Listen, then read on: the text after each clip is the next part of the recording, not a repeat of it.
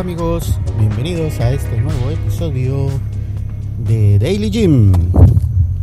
Vamos rumbo al gimnasio y hoy vamos a platicar sobre la licenciatura en educación física. Sí, sí amigos. Con mucho agrado recibí la noticia de que uno de los instructores, específicamente el instructor con el que más converso porque le tengo más confianza, está estudiando la licenciatura en educación física. De hecho, ya va a terminar este año, si mal no recuerdo. Y eso es muy bueno eh, saber porque me hace pensar que el personal que trabaja en el gimnasio están ahí no solo por su condición física, sino que por sus conocimientos, que son es también muy importante. En otros gimnasios el instructor simplemente ha ido aprendiendo por decir así, eh, como por tradición oral, digámoslo.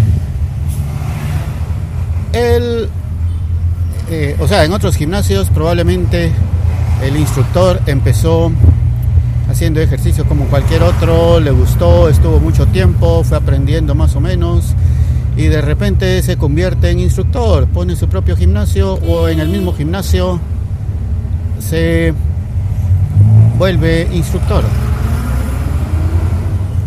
Sin mayor conocimiento técnico, más que lo que habrá visto en algún video de YouTube o que ha ido aprendiendo con el paso del tiempo, pero no de una forma académica ni bien preparado. No todos son así, por supuesto, pero sí la gran mayoría de los que conozco aquí en Escuintela. Sin embargo, este instructor se está preparando bastante bien para obtener el para obtener su grado académico en el que obtenga la licencia para poder dar clases de educación física. Y se nota en sus conocimientos, en su trato humano con las personas y en su forma de ser que está bien preparado.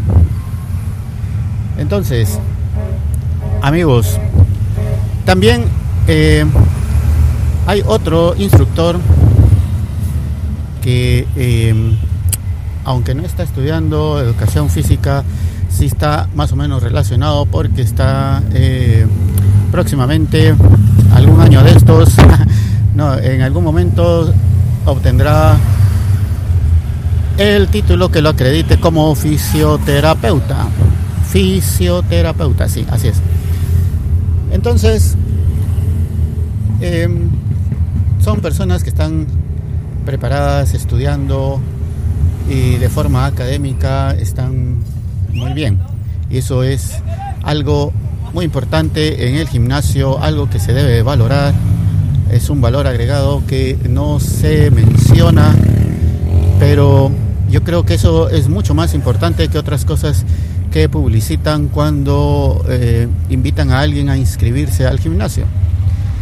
Claro que la publicidad que hacen en el gimnasio es de forma genérica y no en todas las sedes tendrán licenciados en educación física o fisioterapeutas, pero sí podrían mencionar que los instructores tienen algún grado de preparación académica porque eso da confianza, eso hace que uno se sienta apoyado y que no está hablando con cualquier persona, sino con alguien que le puede dar indicaciones adecuadas.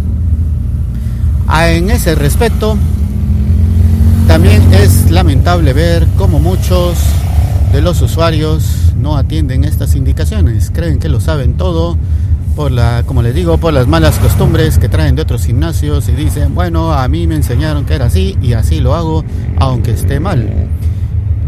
Recientemente vi que el instructor al que les menciono que estudia educación física, pues dio a una, una usuaria una indicación de cómo hacer un ejercicio en una de las máquinas y aparentemente pues ella comprendió la instrucción y empezó a hacerlo tal y como se lo habían indicado. Sin embargo, cuando este instructor continuó su camino para ayudar a otras personas, esta usuaria simplemente volvió a hacer lo que estaba haciendo antes y tiró por un lado, tiró por la borda la instrucción que le había dado este instructor. Estoy hablando mucho de instrucción y de instructor. Bueno, las indicaciones no las siguió y lo siguió haciendo como ella quería. Qué mal dije yo. Un día después o dos días, no recuerdo muy bien, resultó que esa misma muchacha estaba con un dolor en un brazo y creo que parte de la espalda.